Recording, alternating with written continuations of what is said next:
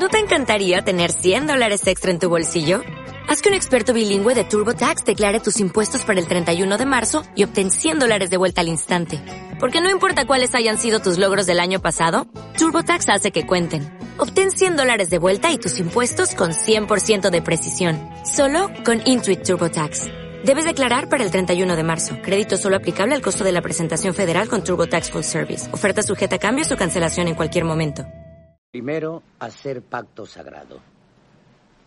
Yo prometo enseñar karate. Esa mi parte. Tú prometes aprender. Yo digo, tú haces. No preguntas. Esa tu parte. ¿Trato? Trato. Ahí.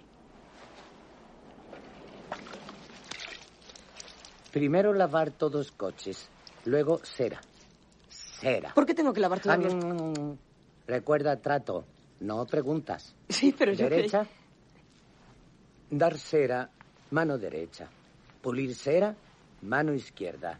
Dar cera, pulir cera. Inspirar por nariz, expirar por boca. Dar cera, pulir cera. Boa brutal.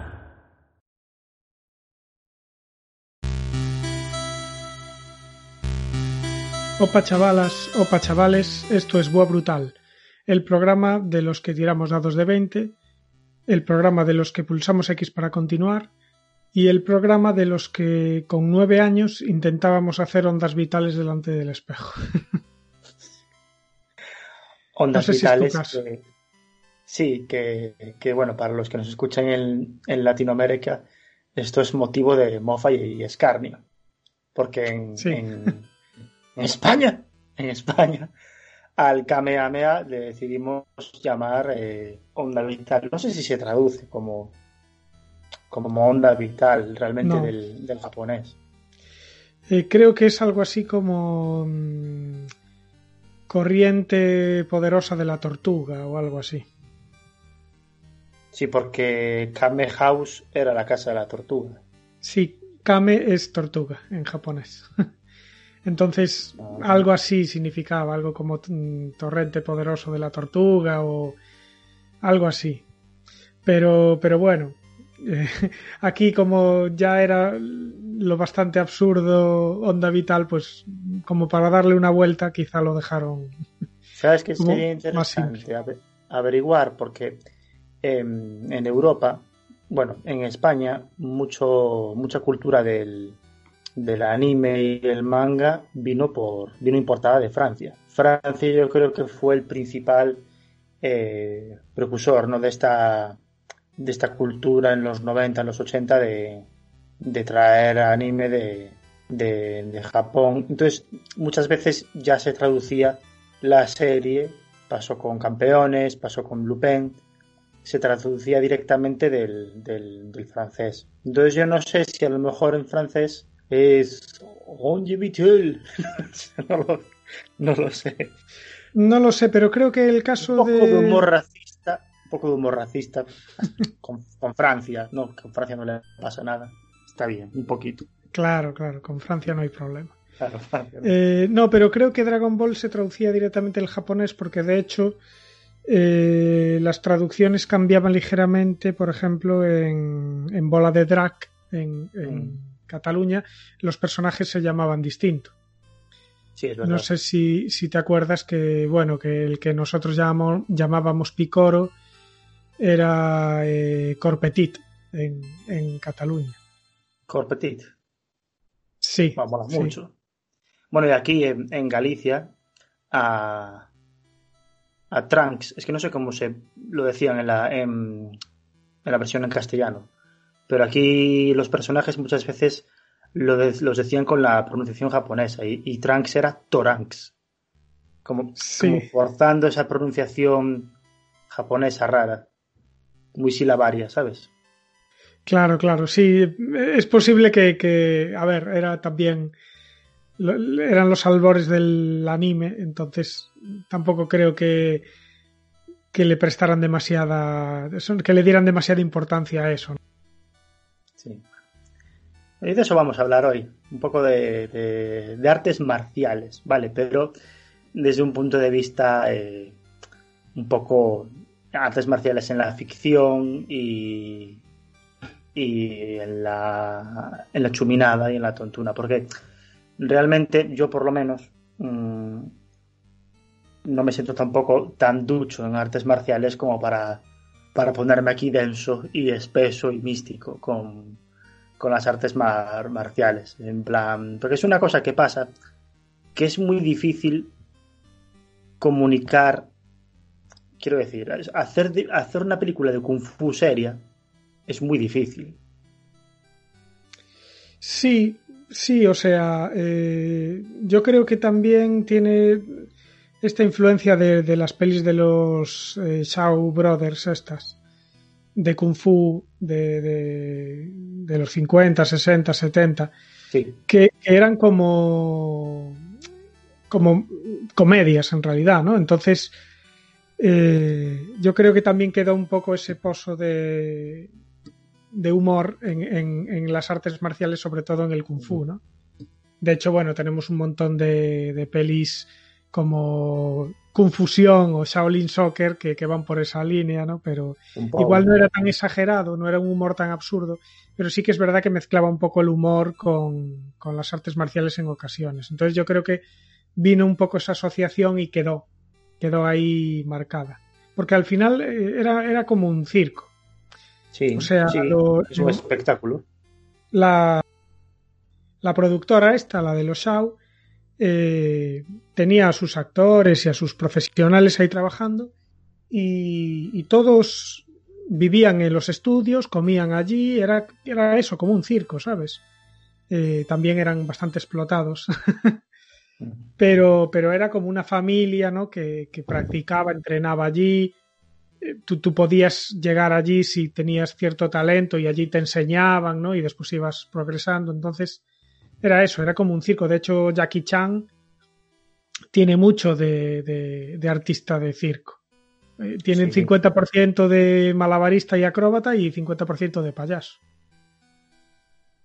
Sí, hay cierto componente de, de slapstick en cómo se entendió el, el kung fu, ¿no? en, el wushu, ¿no? Las artes marciales, digamos, mm, chinas en el siglo, en el siglo XX. Porque realmente son lo que le interesa a la productora, ¿no? Lo que le interesa al espectador de una película de, artes marciales es la fantasía, ¿no? Es el hecho de, que un chaval aprenda karate y le parte la, la crisma a, a 20 personas.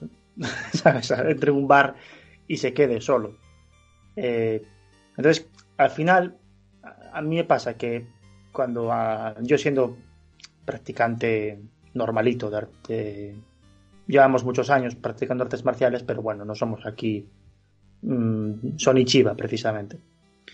Eh, me pasa que sí, que no veo películas de artes marciales para decir, ¡buah! Increíble como, increíble ese juego de pies, o ¡buah! Cómo, cómo mantiene el Mahai con esas cosas técnicas, porque no, no, hasta una película de, artes marciales solemne, como puede ser Ip Man, que la vi hace poco, que tiene así hasta su mensaje nacionalista y demás, no está revestida de, de, fantasía pues por, por todas partes. Que, sí que efectivamente que esos movimientos al, al actor le salen y, vamos, mm, te desmonta.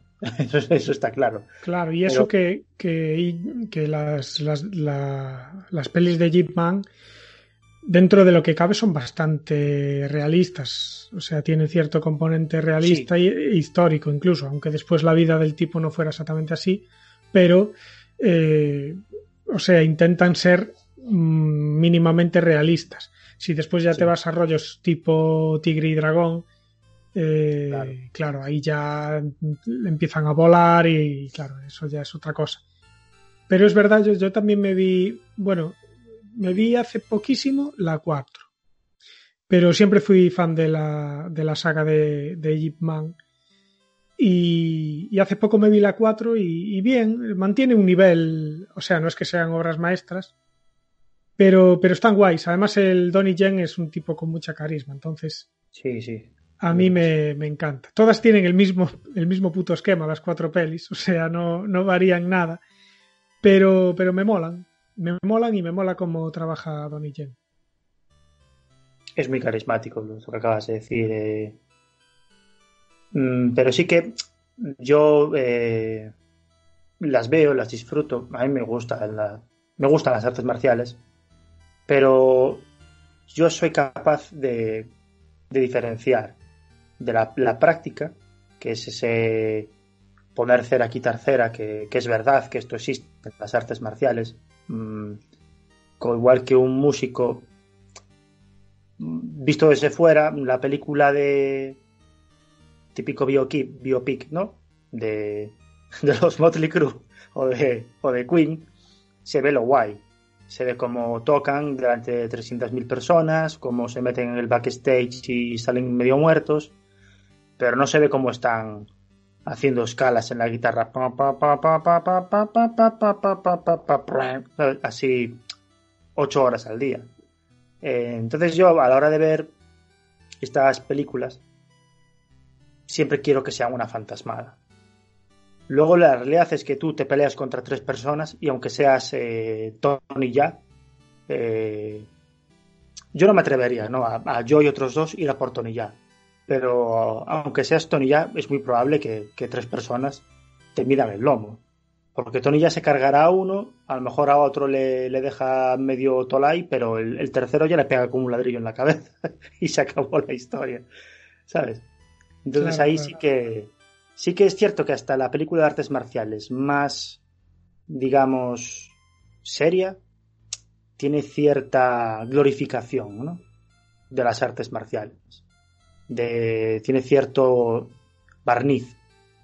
Cuando la verdad es que mm, para mí, hablamos de hace poco de. Bueno, en el último programa hablamos de esta, escena, de esta película de, de Old Boy, que el prota aprende artes marciales de ver películas de artes marciales. Esto, esto, es- esto tiene su parte de verdad. O sea, sí que aprendes, sí que aprendes cosas de, de ver todo el rato artes marciales. Eh, yo puedo comentar la anécdota de un chaval que se lesionó y siguió viniendo al dojo día tras día tras día. No practicaba, pero se sentaba en su esquinita y, y atendía. Cuando se recuperó, al mes hizo un examen al muy poquito tiempo, ¿eh? Una prueba, ¿no? De a ver qué tal te sale. Y nos dejó a todos boquiabiertos. Por. Ya no por la recuperación de la lesión, que bueno, pues era un tío fuerte, deportista, pero por la técnica, por cómo. Y claro, es que realmente estaba ahí en su esquina ate- atendiendo con una. Vamos, le faltaba tomar notas y. Y aprendió, como el, como el prota de, de Old Boy, igual. Y a mí me gusta mucho de Old Boy las, la, cómo los personajes tienen ciertos conocimientos marciales, eh, pero no están glorificadas las peleas. Son sucias y son torpes y son. Y te dejan bien claro que no mola. Que, que meterte a patadas con la gente Claro. no, no mola. En ese sentido, yo creo que las pelis más modernas eh, van un poco hacia ese camino, ¿no? Al demostrar así las peleas como de forma más cruda y, y que parezcan menos coreografías y más peleas de verdad. ¿No? Por ejemplo, en las de, de Raid se ve esto, mogollón. O sea, es. eh, son, son peleas mucho más. Eso, mucho más crudas. No hay una coreografía, no hay un baile entre dos adversarios, ¿no? Es, es eh, una pelea a muerte co- eh, con golpes secos, con golpes crudos, con lusaciones, o sea, no es el- los siete puntos de presión que te revientan el corazón como en Kill Bill. Claro. Es, es ostiones hasta que pierdes el conocimiento, ¿no? Yo creo que ahora las pelis van un poco hacia ahí. Pero bueno, a mí me gusta un término medio, ¿no? Por ejemplo, en estas de Jeep Man eh, hay eh, un poco de las dos cosas, ¿no? Porque hay el, el kung fu casi místico, que es el que hace el protagonista porque es un maestro como no hubo nunca, eh, pero a su vez también eh, tampoco abusan del, de los cables, tampoco abusan del vuelo así porque sí, y se ve como un poco más, eh, es un poco más realista, se quiere ir un poco más hacia ese camino, no tanto al, a los superhéroes que eran antes los, los practicantes de Kung Fu, ¿no? Pero bueno, yo creo que el, el, auténtico Ip Man probablemente fue un tipo que, que, igual no era un superhéroe, pero, pero era un tipo bastante peculiar. O sea, tuvo que ser un, un maestro eh, muy mítico. O sea, no, no. Ya para empezar, ser el maestro de Bruce Lee ya es algo que, que, que, o sea, ya es una categoría, ¿no? Pero aún encima tú repasas la vida del tipo y, fue flipante. Sí, está claro. Es como caso parecido pasa con el con el fundador del, del Aikido, con Morei Ueshiba, que un, es una persona que siempre transmitió un mensaje de, de esa versión más bonita, ¿no? más amable de Japón, de la amabilidad, de, de la belleza, de, de, decía aquello de que en el momento en el que empiezas una pelea, ya, o sea, de que te metes en una pelea, ya es una derrota en sí misma eso. El tener que, que el guerrero tenga que pelearse ya es una derrota, no lo de vencer la batalla sin desenvainar la espada pero después resu resulta que Moray Ueshiba mató gente, joder. Fue a la guerra y mató Peña y sabía matar gente claro. eh, de verdad, con, con, con, las manos. Era una máquina de matar. Eh, entonces con, con Ip Man pasa un poco, un poco parecido. Eh, lo que sucede es que mmm, hay una cosa que pasa con las artes marciales, todas en general, todas son muy parecidas. Y hay un consejo que quiero dar a los que nos puedan estar escuchando y quieran animarse a practicar artes marciales. No, no busquéis, bueno, si estáis en Madrid o en Barcelona, a lo mejor os lo podéis permitir. Quiero aprender Jet Kundo o quiero aprender Wing Chun. Pero muchas veces es más importante el maestro que el arte. Porque todas las artes son bonitas. O sea, el aikido, el judo, el, el Jet Kundo, el karate, el, el, el Shotokan, el, el Hapkido, todo es bonito y todo va a ser interesante de aprender.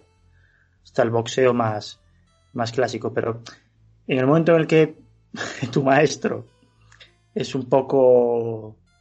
Mmm, le queda grande la palabra maestro y no lo sabe, porque si lo sabe y te enseña lo que sabe con humildad, pues es, todo, todo, todo es estupendo. Pero en el momento en el que eh, el maestro mm, es peligroso, porque un dojo, un club, un gimnasio es una cosa muy hermética. Y a veces pasa que de repente te mudas a otra ciudad y alucinas, ¿no? Hostia, ¿cómo practica esta gente? Lo que hace esta gente. Qué diferente, ¿no? Y a veces te llevas sorpresas y a veces te llevas. te llevas disgustos, porque dices, madre mía, ¿qué hacía yo echando eh, pachangas de fútbol en mi dojo de ninjutsu en, en, en, Murcia, ¿sabes? Entonces esto, esto pasa. Y una cosa que, que tienen las artes marciales, por lo menos las japonesas, es el tema del, del omote y el ura, ¿no? Estos conceptos que son típicos de la vida japonesa, el omote es como lo más visible, lo más público, lo más obvio. Y ura, que significa fuera o lo exterior, es lo subyacente, lo, lo que más. lo que no salta tanto a la vista. Y un artista marcial, cualquiera, puede olvidarse todas las técnicas, las patadas voladoras, como romper cuellos, romper brazos, los mawasigeri, los bueno, todas las técnicas, y con los conocimientos que le quedan a nivel personal y a nivel más, no tan técnico, sino más bien, no espiritual, pero sí incluso social, eh, o, conocimientos vitales, esa persona va a ser muy, muy, va a tener conocimientos muy interesantes y va a ser peligrosa, no peligrosa, pero va a ser un poquito más invencible que una persona que no, que no haya pasado por clase, olvidándose todas las técnicas. ¿eh? No, eh, lo que aprendes de, de, seguridad en ti mismo, lo que aprendes de, de tío, no pasa nada que te den dos hostias. de verdad, son, dos son dos hostias. Sí, Como mucho, pues te caes al suelo y ya está. Eh, lo que aprendes de, de preocuparte de la persona que tienes delante, de, jolín, no le partas el brazo al pobre señor que mañana tiene que ir a trabajar a, a la mina. Y eso, eso no se ve, claro, eso siempre se pone así ese halo de misticismo, pero, jolín, hay mucho ahí, hay mucho que, mucho que rascar. Pues sí, sí, es verdad, ¿eh? o sea, es, es verdad que, que, muchas veces te sirve más eh, lo, lo, que, lo que aprendes en cuanto a seguridad en, en uno mismo y, y confianza que, que, que, en aprender a defenderte, porque si te viene un tío con una botella, te la parte en la cabeza, da igual que seas un cinturón negro que, que, que, que seas claro. eh, eso, Jackie Chan. Eh, si, si, te viene un tío y no lo ves y te parte la, una botella, hasta luego. Es que Pero... es mucho más valioso el hecho. Sí, perdona. No, no, eh, continúa tú, que, que, continúa. Eso, que es mucho más valioso el hecho de que si el día de mañana un tío parte una, te parte una, una botella delante de ti en la barra, como en las películas, ¿no? Fuera de mi propiedad. pues probablemente si nunca Mm, te has metido en una pelea, pues eso te va a dejar con el cuerpo frío. Pero si es una, es una persona que mmm, te has metido en, en, tres o cuatro peleas y a, y a, mayores, has hecho boxeo, has hecho karate, has hecho no sé cuántas cosas, ya probablemente tu reacción eh, pueda disuadir esa, esa, acción porque tú vas a estar mucho más tranquilo. Eh, y esa claro. persona lo va, lo va, a detectar. Y cuando... Sí, al final es eso lo que, lo que vale. Sí.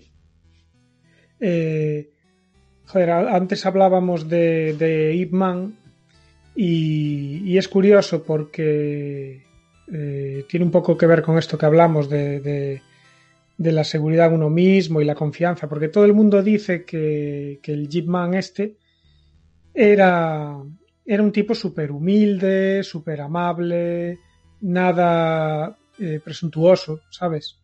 Sí. Eh, muy educado. Eh, y, y, claro, eso hecho muchas veces le daba como un aura mucho más, ¿sabes? Mucho más, eh, digamos, que, que, infundía más respeto que a lo mejor otro que, que, que era más o menos igual de bueno, pero andaba a leches por la calle para demostrarlo continuamente. Uh -huh. Este tipo no. A mí me hace mucha gracia la anécdota que hay de Ip Man, que se ve un poco en las pelis, aunque está un poco cambiada. Que, que el tipo cuando tenía 55 años fue a, a Hong Kong para dar clase allí. Sí. Y allí pues había una serie de maestros que eran los que llevaban un poco el tema y, y, le dijeron que de eso nada, que allí ya estaba todo copado, que había ya unos cuantos negocios al respecto y que nada de, de llegar y, y, quitarles cuota de, ne, de, de negocio. Claro. Entonces, eh, el tipo como que dijo que eso no era justo, que él quería enseñar en donde fuera, que, este era un país libre. Y, entonces, para, para poder eh, enseñar, lo que tuvo que hacer era pues derrotar a, varios de esos maestros para enseñarles que efectivamente eh, su kung fu era digno de ser enseñado en Hong Kong. Pues más poderoso.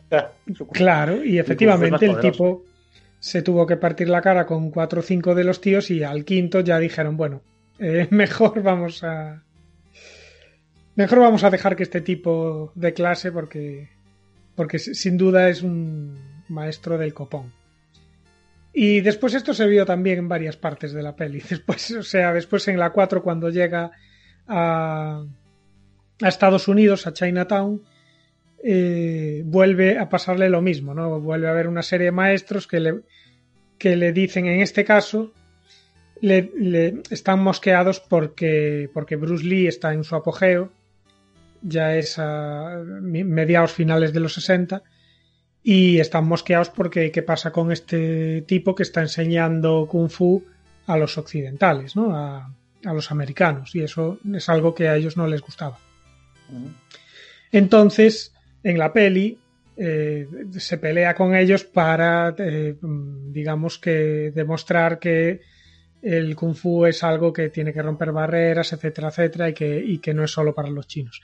En la realidad, esto sí que está muy cambiado, porque en la realidad Ip Man era bastante reacio a enseñar a, a occidentales. De hecho, no estaba muy de acuerdo con Bruce Lee eh, en que él enseñara eh, a, americanos y que escribiera libros y etcétera. Pero bueno, se quedó en una, en una simple disparidad de opiniones. ¿no? Pero, pero sí, es curioso que esto se cambió precisamente, se le dio la vuelta totalmente, porque en la realidad no era un tipo eh, al que le gustara. De hecho, decía, dice los que lo conocieron que había cinco cosas que no le gustaban al tipo. Usar traje, el tipo siempre iba con el, con el, con la vestimenta clásica china, como se ve en las pelis. Decir que alguien estaba equivocado, o sea, nunca le llevaba la contraria a nadie, o sea, si tú dices algo y estás equivocado, ya te, la, tu propia experiencia ya te, ya te hará ver que, que, estás equivocado, ¿no? Yo no soy quien para decirte que, claro. que, eso, eso es algo también que dice mucho a su favor. Luego, sacarse fotos era otra cosa que no le gustaba nada, porque, bueno, de hecho tenemos, muy pocas fotos y apenas un par de vídeos de él. Después, enseñar técnicas de patada, que en la peli hace, da patadones que, que flipas. Esto, sí, esto tiene mucha, las, las patadas son muy populares en, en las películas, ¿no? Pero las patadas a nivel. Las patadas. Joder, hay que levantar la pierna, tío. o sea, es muy. Claro, las patadas pues son este, una. Este hombre le gustaba más eh, las tollinas eh, con la mano, ¿no? No tanto las, las, patadas. Bueno, yo creo que esto también se ve un poco en el Jet Kundo. Esto le queda sí, un poco a Bruce Lee. Porque... Le Bruce Lee muchísimo. De hecho, Bruce claro. Lee era un friki del, del boxeo occidental. Decía que, claro. que era lo que de tren superior, digamos, era lo mejor que había. Que claro. bueno, que lo, él, él, lo hizo más, más flexible, más Wing Chun, no tan, tan ortopédico, ¿no? entre muchas comillas, como puede ser el, el boxeo occidental, que no lo es, pero él lo hizo más líquido, no más fluido. Claro. Eh, bueno, y la última, la, la, última cosa que no le gustaba era precisamente eso, enseñar a extranjeros. Y, y, es curioso porque hablábamos de esta humildad que tenía el hombre y él específicamente dijo que, que no le dieran el título de gran maestro, ni siquiera de forma póstuma.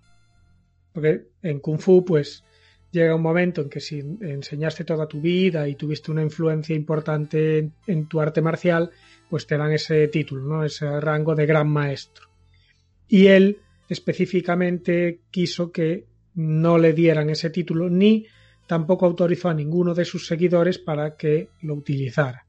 Esto también dice mucho a su favor, ¿no? Muchas veces se ve esto, que, los grandes maestros suelen ser también los más humildes y los menos dados al autobombo. Sí, claro. Eh, estoy pensando y, realmente hay paralelismos, ¿no? Otras figuras míticas de, de, la, de las artes marciales siempre eh, tienen este siempre hay humildad, ¿no? Hay esa parte de orgullo, pero siempre hay humildad. Estoy pensando en, en Jigoro Kano, o eso, en, en Osensei, en Morei Ueshiba, y siempre tenían esta parte, digamos, de, de oye, que yo, que yo no soy para tanto, ¿no? pero realmente ves que hacen cosas eh, inhumanas. Lo que está claro es que, por ejemplo, hay que hacer lo que hizo Bruce Lee. Porque esto es una cosa que se mitifica mucho al maestro y a, aprender lo que dice el maestro, obviamente, claro que tienes que aprender lo que te dice tu maestro, solo jodería. Pero por fuerza es, imposible que tú con 20 años, y siendo un jabato, como era Bruce Lee, practiques y, te muevas y tu cerebro, digamos, destile los mismos mecanismos y te interese lo mismo que a un señor que tiene 80 años y que para él eh, las técnicas de su arte son tan, tan, digamos, tan naturales como, como respirar. ¿Sabes? Esto se ve, se ve mucho, en plan, se ve a, a gente de 15 años haciendo la técnica exactamente igual que el maestro, que es un señor de 80 años, cuando, cuando no puede ser así tú ves, por ejemplo, vídeos de y lees documentos de del aikido más primitivo cuando Morey iba casi después de la guerra, ¿sabes?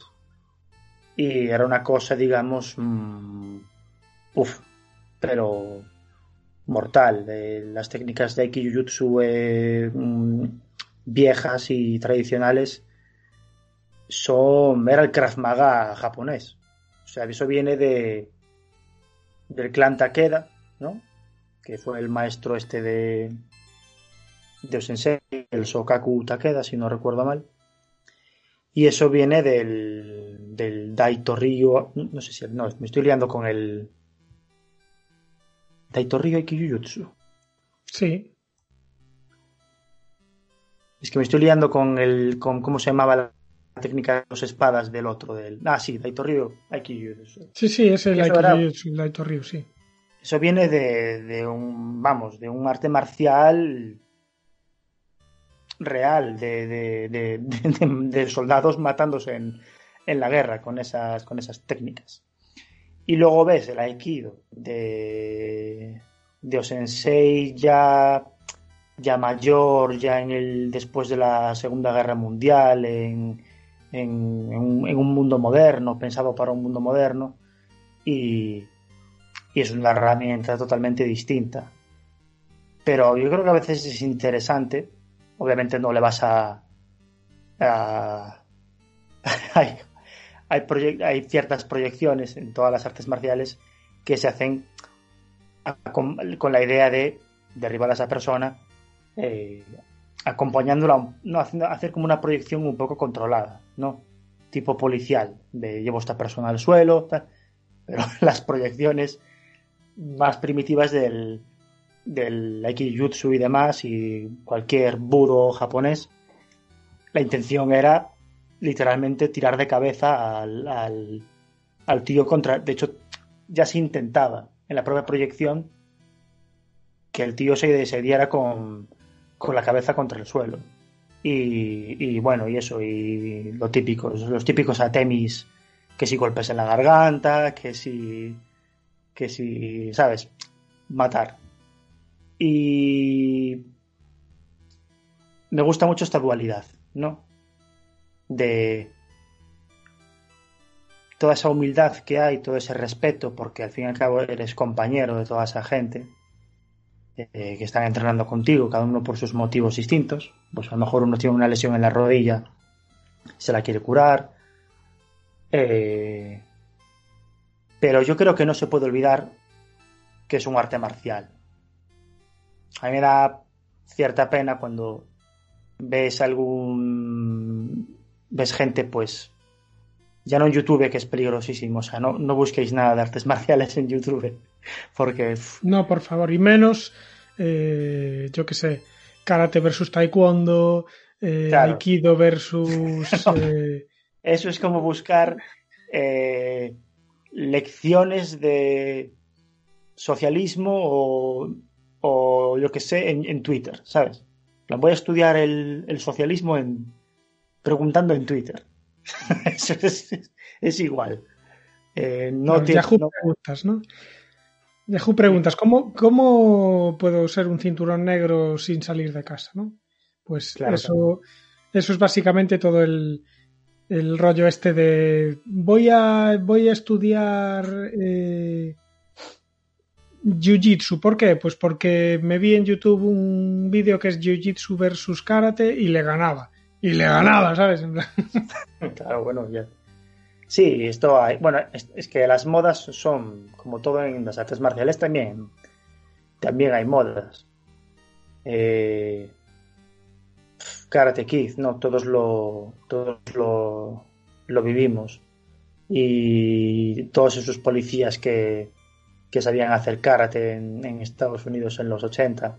Siempre hubo esas, esas modas. Con Steven Seagal pasó igual. En cuanto empezó a ver las películas de Steven Seagal, todo el mundo quería, quería hacer Aikido porque pues Steven Seagal parecía, parecía invencible. Y luego está la típica anécdota del, del tío que lleva dos años practicando un arte marcial y, y llega con los ojos morados a clase y dice, oh, y, y ayer me peleé y intenté hacer esta técnica, maestro, y me midieron el. Y dijo, "Oh, coño, pues, pues no te pelees. Es que cuando un maestro, cuando una persona, que no vamos a decir el nombre, pero cuando una persona que es séptimo dan, o sexto dan, en un arte marcial, y tercer dan en otro, te dice, no, es que si una persona te saca un cuchillo, te vas a cortar.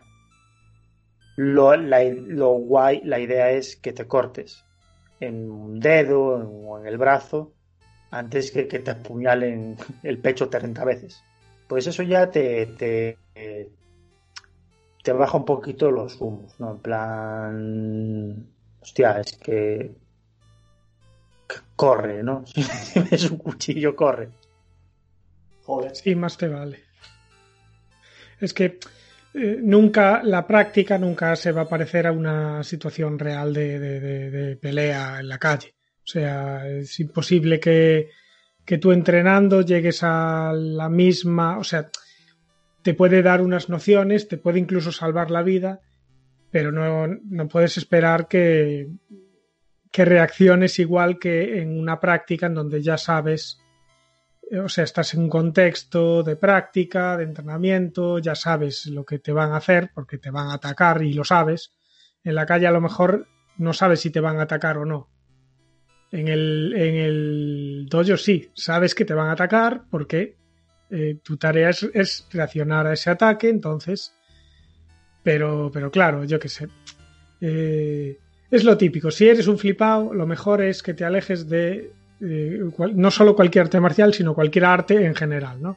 También se aplica lo que decías antes de la música. Si eres un flipado que quiere eh, pillar la guitarra ya y el segundo día ya tocarte toda la discografía de Iron Maiden, pues no. Eh, O sea, tendrás que ir paso a paso y ya así eso, pues con el tiempo, pues podrás ser un virtuoso de la guitarra. Y lo mismo con el dibujo. ¿eh?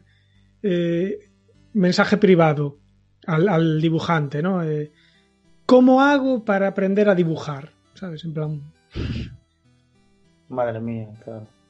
Pues lo mismo es estos que entran en el, en el gimnasio y dicen quiero ser una máquina de matar, ¿sabes? Y a la semana, con, las dos técnicas que aprenden el primer día, ya, ya están en la calle buscando bronca. Y, si, me si me vienen dos con, patas de béisbol, ¿qué hago? Joder, tío, pues cor- corre bastante. Uno, no veas más ese sitio, porque no sé, no sé en qué sitios te mueves tú. ¿Sabes? Que luego, a ver, que luego, claro, luego hay gente que, que caray, que quiere aprender a defenderse, pero es que tu vida no puede ser Double Dragon. O sea, si, tu vida es Double Dragon, mm, hombre, está claro que tener un cinturón negro de karate eh, te va a venir bien. Eh, pero es que es que es lo que decíamos antes. Es un todo, ¿no? Es imposible aprender todas estas técnicas sin entender todo lo que tienen todo lo que tienen detrás. Eh, probablemente si llegues, esto lo decía Bruce Lee, ¿no? Que no te, eh, Bruce Lee no temía a la persona que practica mil patadas una vez, sino que temía a la persona que practica una patada mil veces. Y entonces la seguridad que te da saber tener esas capacidades ya te permiten pues hasta saber que las intenciones de una persona. No, todos estos conceptos que están como entre líneas, ¿no? En las artes marciales. Se me ocurre el Metsuke, que es esto que se refiere un poquito a la a la presencia y a la expresión, digamos, de, de póker que tiene que tener un guerrero. Tú puedes suspender un examen de, de artes de Yaido o de Kendo por, por poner caras chungas durante el examen. Esto, esto es así. Entonces estás haciendo un examen de katas de, de Yaido o, haciendo un examen de Aikido y pones las caras del GIF de Trump, este, ¿sabes? Pues vas a suspender, porque no... En teoría tienes que tener como una especie de, de expresión ilegible que tu, que, tu, que tu contrincante no vea nada, ni miedo, ni ansiedad, ni anticipación, ni seguridad. Porque si el, tu contrincante ya ve algo en tu rostro, digamos, o en tu expresión, en tu actitud, de ahí ya puede decir, uy, mm, le ataco, no le ataco, me retiro. Pero si no le das nada, ya igual ya, ya lo dejas todo ahí en, en ese momento. Y, Efectivamente. Y todas estas cosas que, no son tan obvias, yo creo que al final es lo, más. Lo más vi el otro día un vídeo de un. Está en YouTube, de un, señor que entra en una propiedad de un americano, entonces un boomer americano se acerca, le dice, fuera de mi propiedad, y tras decirle dos improperios, le revienta la ventana eh, con, con, una porra. Y el tío, la reacción del tío es quitarse los cristales de, de la cara, entiendo, porque se la estalló a... Pues imagínate, estás conduciendo y te rompen la ventana con una porra de estas extensibles. Y la reacción del hombre fue en plan, ¿cómo te llamas? No sé qué. Pues no sé qué, vas a ir a la cárcel. Hasta luego. O sea, es, esa capacidad yo no sé esa persona pues es practicante de algo o simplemente pues los tiene bien puestos, pero esa capacidad de, autocontrol es más valioso que, saber dar patadas voladoras, pero vamos, mil veces. Es verdad, la actitud al final es, es, bueno, de hecho se ven muchos eh, duelos de samuráis, así en pelis y tal, que parte de la, del combate se gana en el momento previo con la mirada y con el cruce de, de Kiss, ¿no? El que, el que tenga, o sea, eres capaz de leer la, la, en la actitud del contrario la fuerza que tiene. Esto, esto se ve mucho ahí en, en mangas, en, en pelis, y algo de eso hay. O sea, no, no tanto como al nivel de, de, las pelis, claro, pero, pero sí que un poco, un poco de eso hay. Eh... Sí, yo por ejemplo puedo contar una anécdota muy, muy graciosa, que una vez practicando con un, con un maestro en, aquí en Ferrol, hacía mucho sol y entraba mucho sol por las, por las persianas del doyo.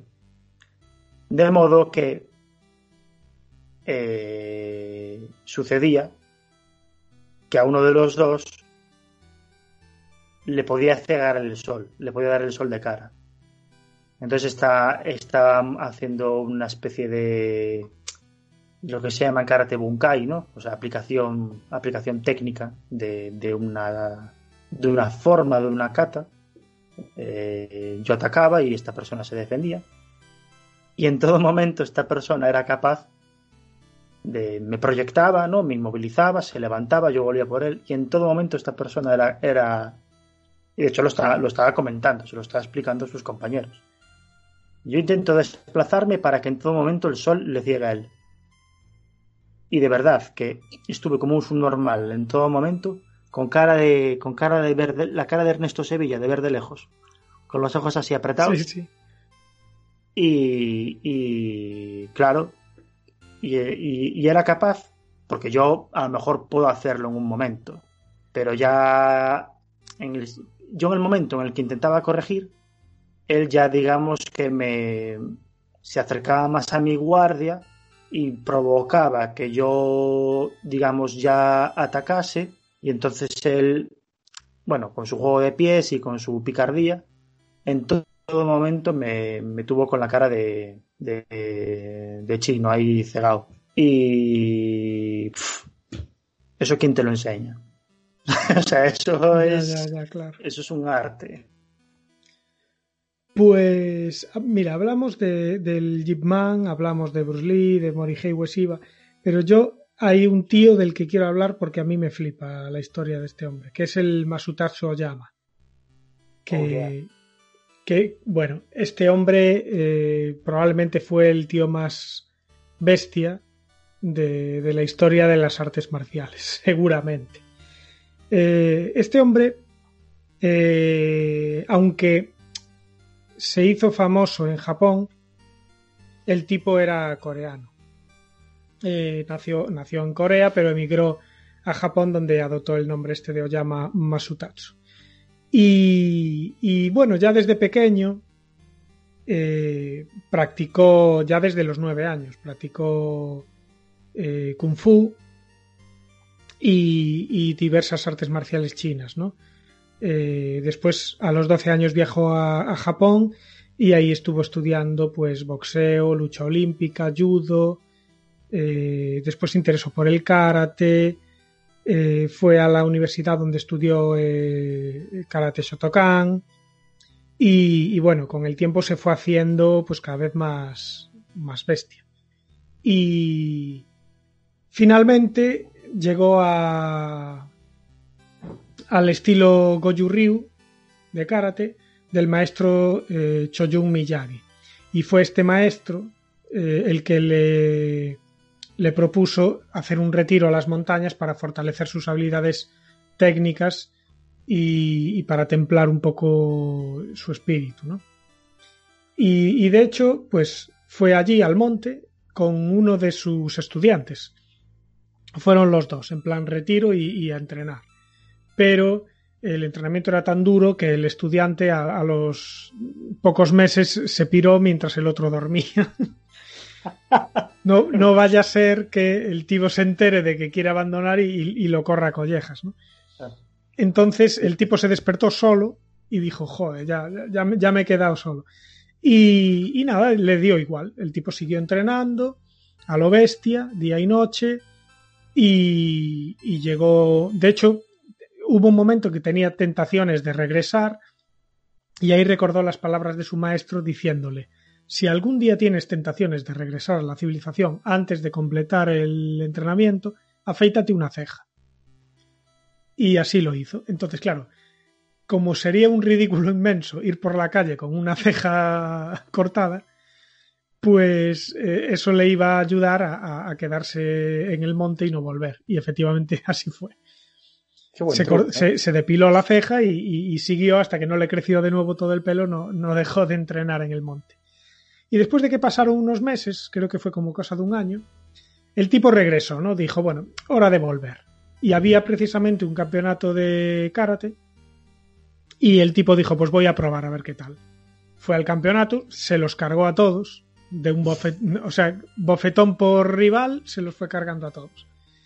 Y el tipo eh, no quedó contento del todo. Dijo, o sea, mmm, sí, efectivamente lo gané, no tuve rival, pero creo que todavía puedo ser más fuerte.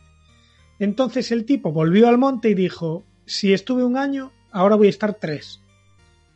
Y estuvo tres años, ahora ya con, en plan con un entrenamiento incluso más riguroso, 12 horas al día, siete días a la semana sin descanso, rompiendo árboles con las manos, eh, partiendo piedras con, con, el canto de de la mano también, eh, bueno, meditando debajo de las cascadas como si fuera Ryu, el tío, y, y después leyendo también textos clásicos de las artes marciales y filosofía zen para eh, un poco cuidar la mente al mismo tiempo que el cuerpo.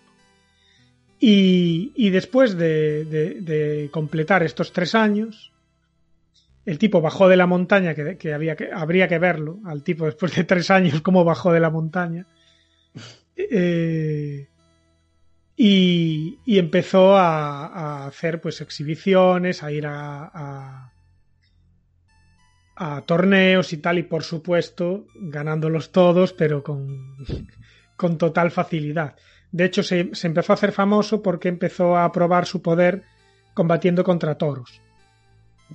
Se dice que llegó a luchar contra 52 toros. Eh, a tres se los cargó instantáneamente de un bofetón.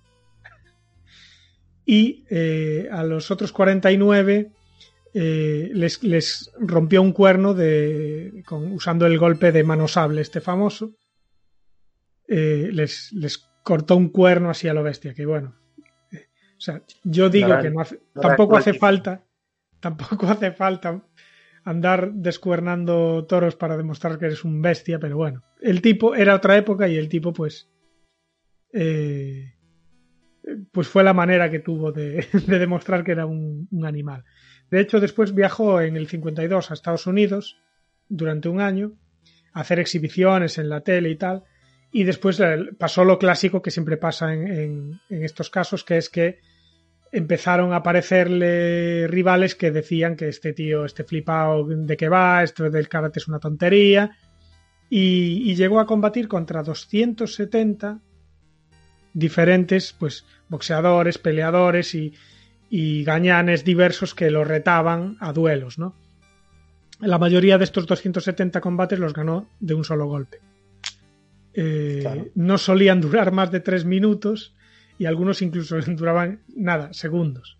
Esto es algo muy común al, en, en, todo el budo. Todas las artes marciales japonesas sí. buscan buscan acabar las cosas en, de forma rápida y limpia. Esto sí que es algo que tienen en común. Pues el tipo, la verdad que lo consiguió. ¿eh? De hecho, tú mira, la, la, cosa fue que, bueno, el, el tipo eh, abrió una sala de entrenamiento después, que, que, tuvo por supuesto mucho éxito, imagínate. Era el tipo que mataba a toros a bofetados, o sea. Eh, y, y empezó a enseñar, pero un poco a lo bestia. O sea, hacía hacía un tipo de entrenamiento muy aplicado al combate real, ¿no?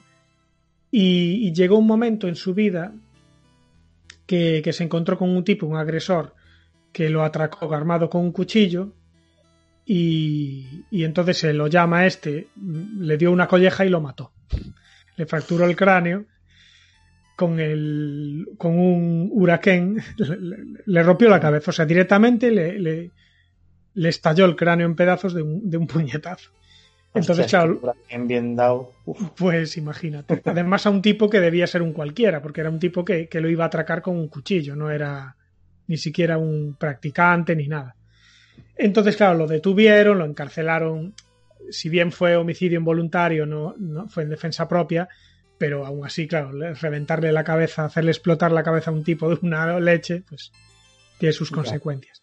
Entonces, nada, estuvo un tiempo en la cárcel y cuando volvió, ya relajó un poco eh, la manera de, enseñar, ¿no? Ya fue un poco más al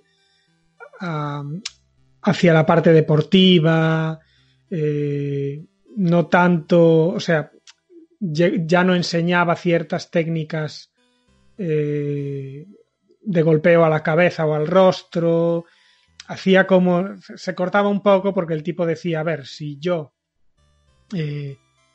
me cargué a un tipo eh, de un puñetazo, pues estoy enseñando a todos estos, a 200 tíos que, que el día de mañana pueden cargarse a otros 200 tíos. Entonces se cortó un poco y tal, y, y digamos que adaptó un poco el, el, karate. De hecho, después hizo viajes a Tailandia y, y adaptó cosas del Muay Thai. Digamos que lo, lo, volvió un poquito más deportivo y más. Mm. Eh, y, y menos eh, combativo, por así decirlo. También estudió con, con Takeda, ¿no? También estudió en Laito Río este Sí. hombre, si no recuerdo mal. Sí, eh, fue ahí donde, donde digamos que un poco le cambió el chip, ¿no? Y, y- y cuando le, le vino esa... eh, es- es- le, le vino esa gana de, de- de irse a... de retirarse al monte y, y centrarse en la parte así un poco más marcial. Fue a raíz precisamente de eso, ¿no? Eh, es curioso porque, porque este tipo, bueno, hicieron después, much- hay muchísimos mangas sobre su vida, hay películas, eh, hay una de Sonichiba también muy famosa, donde se ve precisamente este tiempo que pasa en el monte. Y a ver, yo creo que de todas, de todos los los guerreros eh, míticos de las artes marciales, yo creo que está este hombre y, no sé, quizá Bruce Lee, aunque a otro nivel, y, poco más, así en cuanto a tipos legendarios eh, si- sin rival, ¿no? Mm. Sí, bueno, de hecho, creo que Sony Chiba, ya más allá de que tiene películas dedicadas a él, eh, sigue un poco su estela de... No sé cuántos cinturones negros tenía Sony Chiba, pero era exagerado. O sea, de, de karate tenía tres o cuatro ya. Puedes buscarlo ahí, pero, pero sí, era el tipo es un Vamos a buscar por solamente busca, por- busca, porque, porque sí, yo en su momento lo busqué y el tipo sí era era Una cosa que un me- montón de cosas. mientras busco lo de Sony Chiba, hay una cosa que me siempre me fascinó, ¿no? Y es como, por ejemplo, Toshiro Mifune O cualquier actor japonés tradicional de, de artes marciales, de películas de samurai, no tenía... Bueno, aquí está lo de Sony Chiba. Mira, gradaciones e hitos en las artes marciales. Bujinkan. Cuarto dan. Karate Goju Ryu. Segundo dan. Judo. Segundo dan. Kendo. En Kendo ahí pues se relajó. Primer dan. Shorinji Kempo. La adaptación del Kung Fu Shaolin eh, japonesa, ¿no? Primer dan. Y el Karate Kyokushin, el que fundó precisamente Yama. Cuarto dan.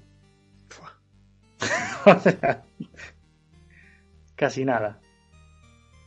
Sí, sí, o sea, a ver, este tipo eh, probablemente podría haber, si no fuera por, es curioso porque claro, si no fuera porque se convirtió en un en un mítico del cine, ¿no? En, en un actor, eh, probablemente ha- ha- habría habría pasado desapercibido para el gran público, ¿no? Mm.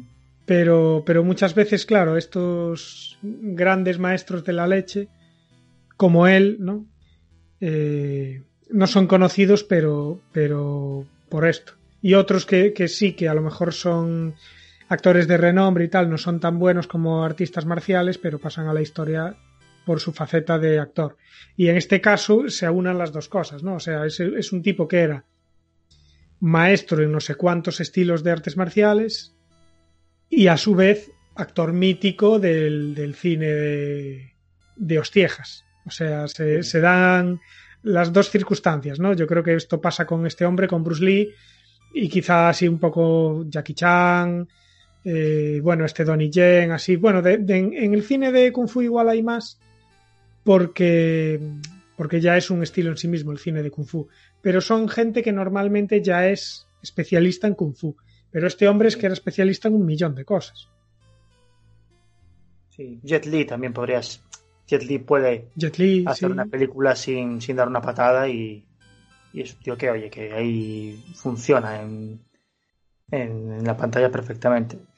Pero, por ejemplo, me, me fascina de Toshiro Mifune y de varios compañeros de su de su quinta, de sus habituales, ¿no? De, de Kurosawa y demás.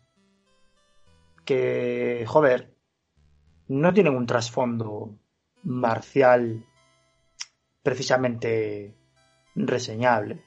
Eh, hicieron el servicio militar, eh, algo, algo habrían practicado en el, en el instituto, me imagino.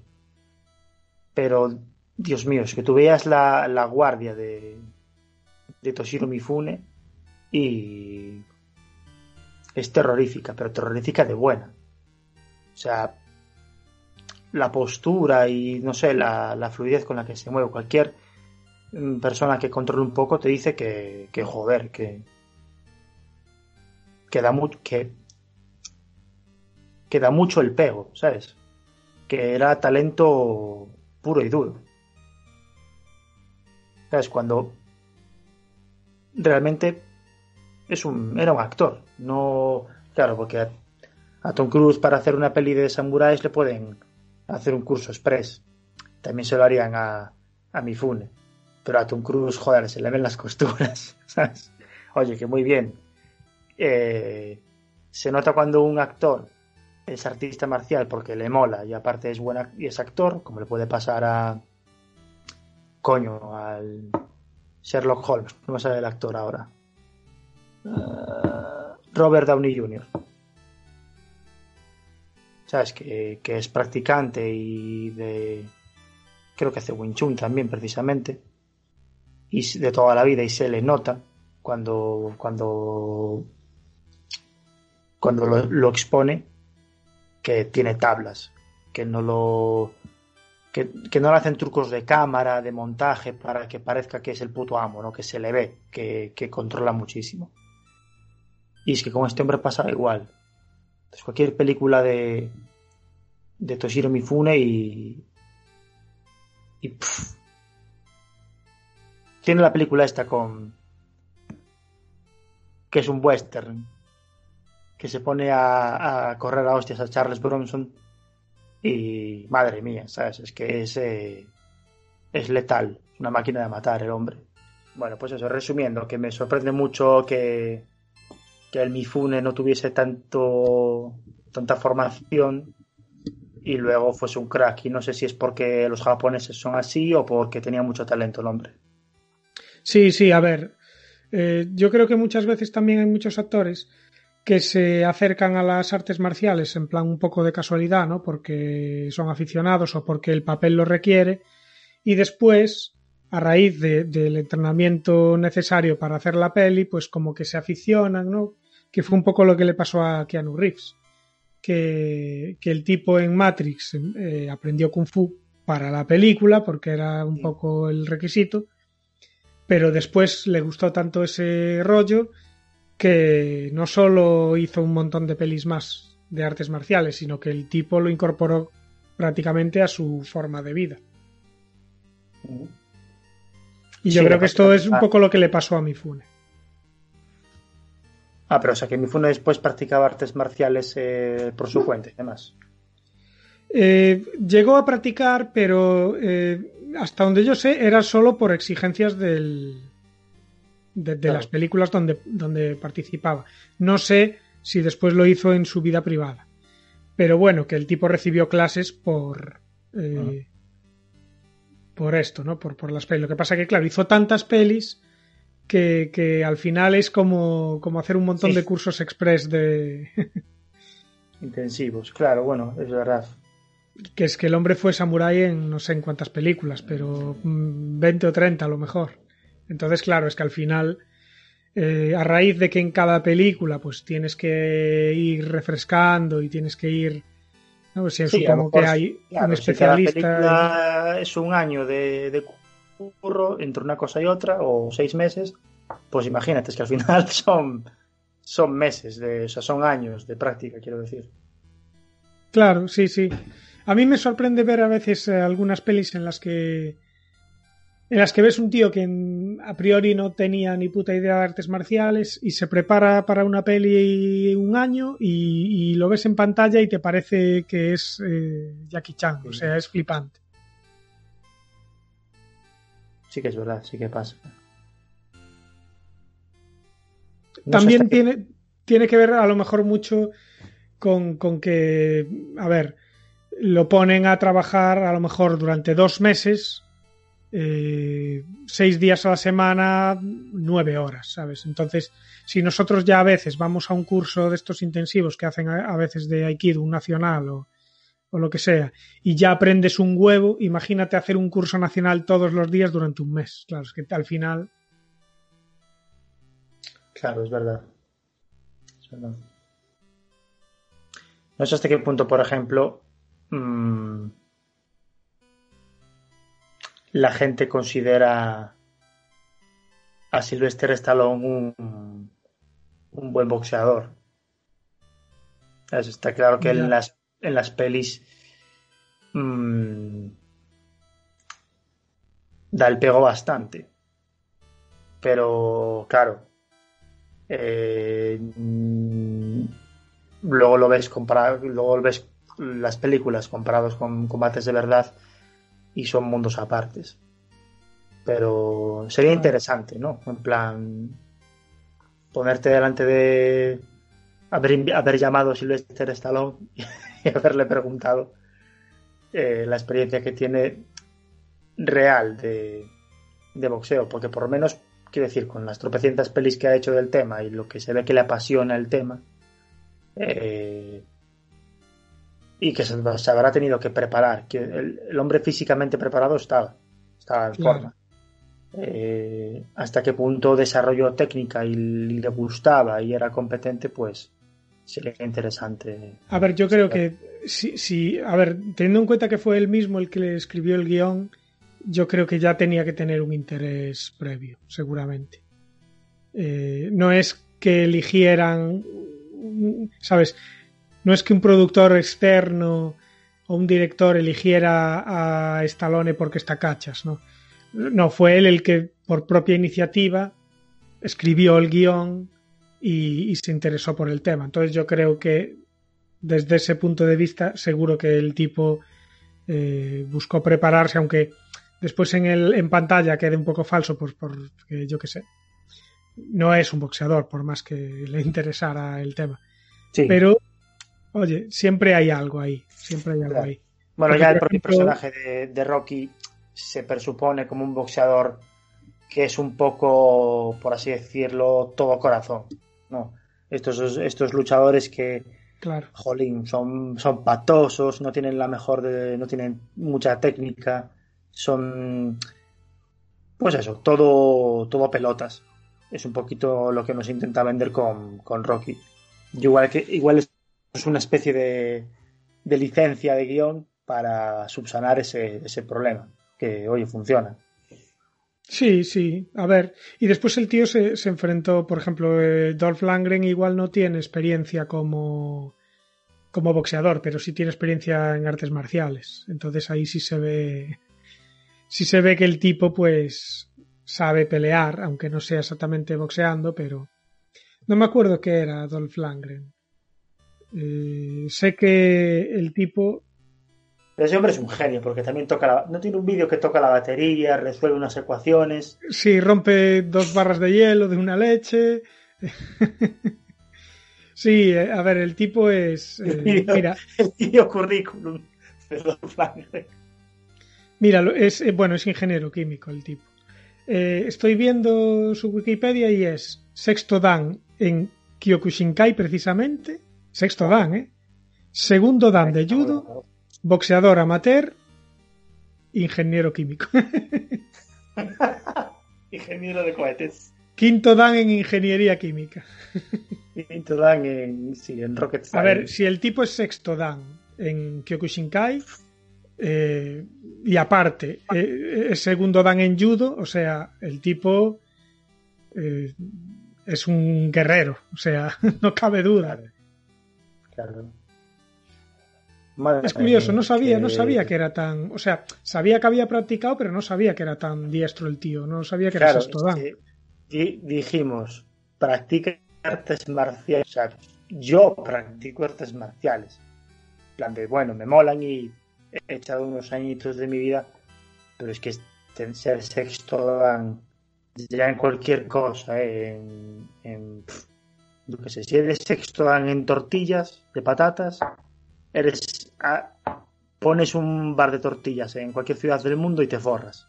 Así que, De hecho, imagina. de hecho, mira, estoy mirando más. eh, estoy mirando la Wikipedia un poco más. Y el tipo habla seis idiomas: sueco, inglés, alemán, francés, español y un poco de japonés. Después, tiene eso, tiene el, el sexto dan en, en Karate Kyokushinkai y ganó los campeonatos de karate a contacto en el 80 y en el 81. Y un torneo de pesos pesados en Australia en el 82 y fue miembro del equipo de precipitación de Karate Kyokushin para el abierto mundial del 79 de, de Karate Kyokushin. Eh, o sea, y aparte, bueno, fue líder del equipo de pentatlón en el 96 durante los Juegos de Atlanta, donde coordinó un poco la planificación y los detalles del equipo durante las Olimpiadas de Estados Unidos. O sea, el tipo, la verdad que... A ver, no sabe que es, que es feo y bajito para, para compensar. Y aún encima fue He-Man. Sí, sí. Y aún Fue encima He-Man fue He-Man. fue He-Man y fue... eh, Es curioso porque eh, la historia esto de que, de que fuera He-Man es curiosa porque cuando el tipo hizo de Ivan Drago, eh, que es un villano como muy característico del cine de los 80, la gente en Estados Unidos lo ten- le tenía un poco de tirria. Está muerto. Sí. Está muerto, Rocky. Eh, precisamente eh, por eso, ¿no? Por- porque la gente le empezó a tener un poco de tirria por, por ser Iván Drago. El tipo, dos años después, hizo la, la peli de He-Man un poco para resarcirse, ¿no? Para. Porque He-Man, más allá de que, de que es un muñeco y el personaje es un alienígena que vive en un planeta y tal, es un icono americano. Porque es, es rubio, es musculoso y, Es del Entonces- Wisconsin. Claro, entonces el, el papel, este papel de He-Man, aunque la peli fue un desastre, le sirvió para que el público se reconciliara con él y ya fuera más querido por todo el mundo. Y ya después, bueno, después hizo Soldado Universal, hizo un montón de ellas más y ya, digamos que ya la gente ya lo, lo, lo, lo amó desde entonces. Sí, sí, sí. Me a mola ver. mucho que, que, que He-Man lo hubiese hecho con acento ruso también. Es que, que siguiese con. No, no No, recuerdo que, que, que- que fuera así, sí. No, que digo que hubiera molado mucho. que- Ah, que hostia, estaría guay. O sea, que fuera Iván Drago, ¿no? El, Claro, claro. el que. Soy. Ay, Sí, un poco como el Ranier von Kassel, ese que de los Simpson, que, que hace todos los papeles con el acento. Con el acento este austríaco. Podría buscar vídeos de, de Dolph Lundgren eh, practicando. Claro, si cuando todo este mundo de las artes marciales mixtas, que ya Bruce Lee hace, bueno, ya Bruce Lee en los, en los 70 se movía como un luchador de MMA y tenía la filosofía de coger lo que vale y, y, aplicar eso, y lo que no desecharlo. Pues lo que vale para cargarse una persona que tienes delante en un ring, porque mm, eso de lo que es efectivo en un arte, en un arte marcial eh, depende. Ya te digo yo que en la calle, como te pongas a hacer, a rolar por el suelo para, para estrangular a, a otra persona, eh, van a venir los colegas y te van a pisar la cabeza. o, o- Claro. o vas a rolar por un, por un montón de... eh, en fin, todo es... Una cosa es un deporte y otra cosa es eh, una pelea a muerte. Me mola bueno. mucho eh, de, de este mundo de las artes marciales, me mola mucho este el, el salseo que hay a veces entre diferentes escuelas. En plan, la mía es la más válida, la tuya es falsa, ¿sabes? Claro, claro. Di- digo, me mola, Sí, pero a veces es un poco triste, ¿no? Ver, ver, ver estas peleas de entre escuelas. Y además pasan todas las artes marciales, ¿eh? Bueno, en el Kung Fu, con todas estas escuelas diferentes de Wing Chun, que si Wing Chun, que si Wing Chun, ¿sabes? Depende de, sí, de cómo lo traduzcas, es, va por una rama, va por otra, y, y peleas entre maestros para ver cuál es el más eh, válido. eh, es, es, un poco el, el, sálvame de las artes marciales. Bueno, yo de hecho, cuando estuve viviendo en Uruguay, practiqué eh, ninjitsu un, una temporada. Y he de, decir que no me, no me encantó. ¿eh? Estuve un tiempo, entiendo que, a ver, es parecido al aikido, porque tiene como este origen común, el, el taijutsu, se parece mucho al, al Aikijujutsu este primitivo. Pero no sé, no me encantó porque tiene un rollo así como muy... A ver, no quiero faltar el respeto a los que practiquen ninjutsu porque es un arte súper cojonudo y muy válido. Pero tiene un rollo demasiado excesivamente místico para mi gusto, ¿sabes? Sí. Eh, de hecho, la prueba para, para darte el cinturón negro, si, si, recuerdo bien, si no que alguien me corrija, consiste en que te ponen en Seiza, eh, o sea, sentado en Seiza en, en, el tatami con los ojos cerrados, mm. y el maestro pilla una, una katana o un boken o, o, lo que sea. Ah, y la prueba del shuburi está por la espalda, ¿no? Y tener que esquivarlo. Efectivamente y sí. te corta el cráneo. Si te das cuenta de que, de que la hoja está a punto de tocarte, te mueves en su justa medida y, y entonces eres digno merecedor de, de tu cinturón. Eh, no sé, me parece un poco, me parece una manera medio rara de ver si alguien está preparado para ser cinturón negro. No, a ver, no quiero, no, esto no es perogrullo ni nada, pero no es tan no es tan complicado. De hecho, eh, podéis buscar vídeos. Claro, sí, hay, hay, maneras, hay maneras de, de saberlo. Eh. Tú una cosa de las que más entrenas con artes marciales es como esa conciencia que tienes de tu, de tu espacio, ¿no? Y sí. hay, hay vídeos preciosos de, de gente ciega eh, que le ha, le ha ayudado mucho las artes marciales para poco para ver, no, porque obviamente no, no ven, pero sí para ser conscientes de, de su entorno, pues mmm, no sé exactamente, porque una cosa que te explican es que tú cuando estás haciendo un arte marcial como que no tienes que, que mirar fijamente a tu, a tu, enemigo, tienes como que es como una especie de mirada al tendido, ¿no? Al, a todo y nada a la vez. Entonces que realmente pues sí es un es un no es, no es tan difícil, ¿no? Eh, hombre, yo voy ahora luego ahora y me vuela en la cabeza. Pero, pero a mí, a, nosotros no... lo, lo, practicábamos allí y, y, a todos nos volaba en la cabeza, ya te lo digo yo. Pero bueno, yo qué sé. Más allá de eso, no es que fuera un arte marcial que me flipara, ¿sabes? No sé, no, no. No sé si era también a lo mejor la escuela en concreto donde iba, que también a veces influye, no lo sé. Pero bueno, no me encantó. Y estuve varios meses, ¿eh?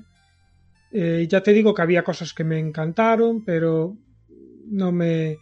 El caso es que te hablaba de esto porque precisamente en el ninjutsu hay como dos escuelas, ¿no? Está la, la Bujinkan, que es la más popular y es a la que yo fui, y, y la Genbukan, Genbukan, sí.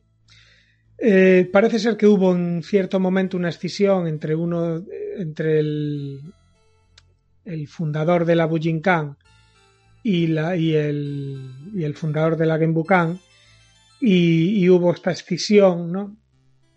Eh, el, el, fundador de la Bujinkan es Masaki Hatsumi y, y uno de sus alumnos al parecer hubo por, por discrepancias diversas pues se distanció un poco. El que, en teoría el que el que desciende un poco del, del, de este ninjutsu original es el Hatsumi, que fue el que aprendió directamente del, de, de Toshisugu Takamatsu, que fue, digamos, eh, el que traía la tradición más cercana al ninjutsu tradicional.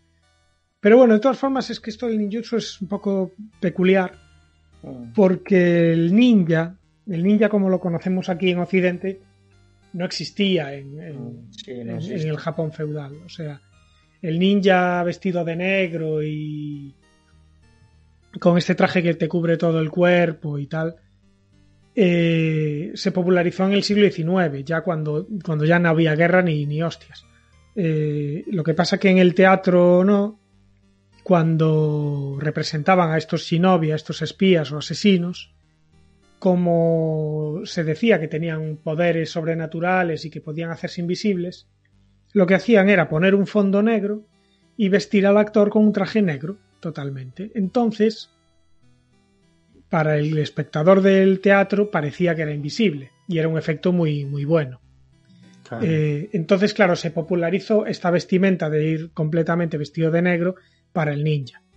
Cuando en realidad el ninja, que, de hecho la palabra ninja ni siquiera existía hasta el siglo XIX. O sea, eran espías, eran asesinos, eran shinobi, pero no eran ninjas porque esa palabra no, no, existía. ¿no?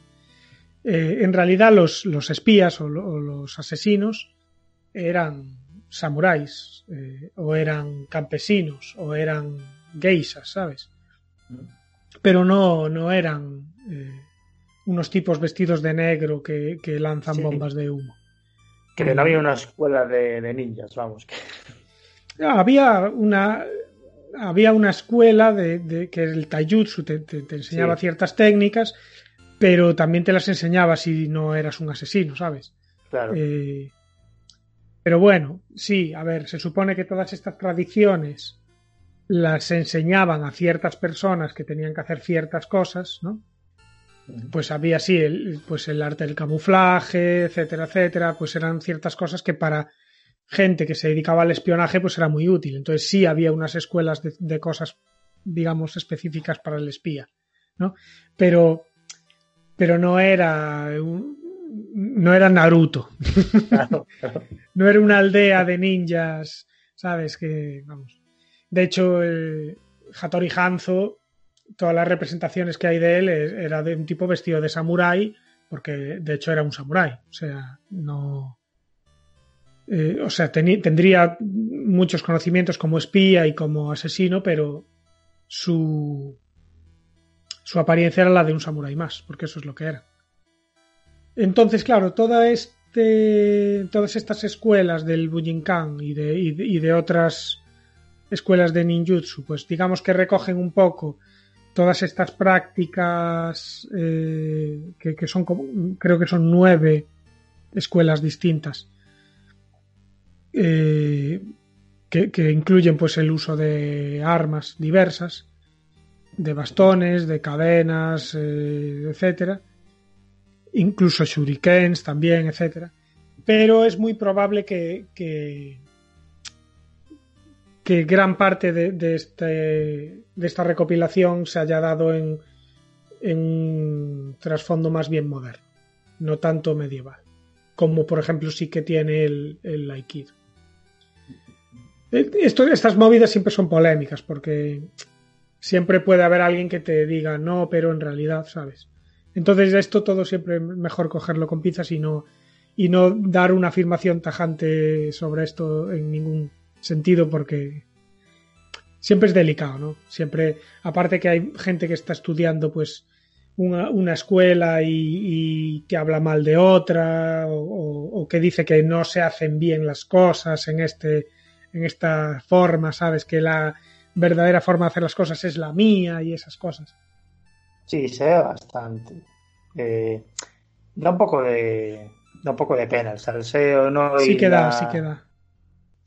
Hombre, luego, claro, luego está el típico colgado que ya le ves con pegatinas en el kimono, en el, bueno, en el, keikoi, estamos en el gi, eh, haciendo cosas raras ahí con rap de fondo en YouTube, de, esa gente.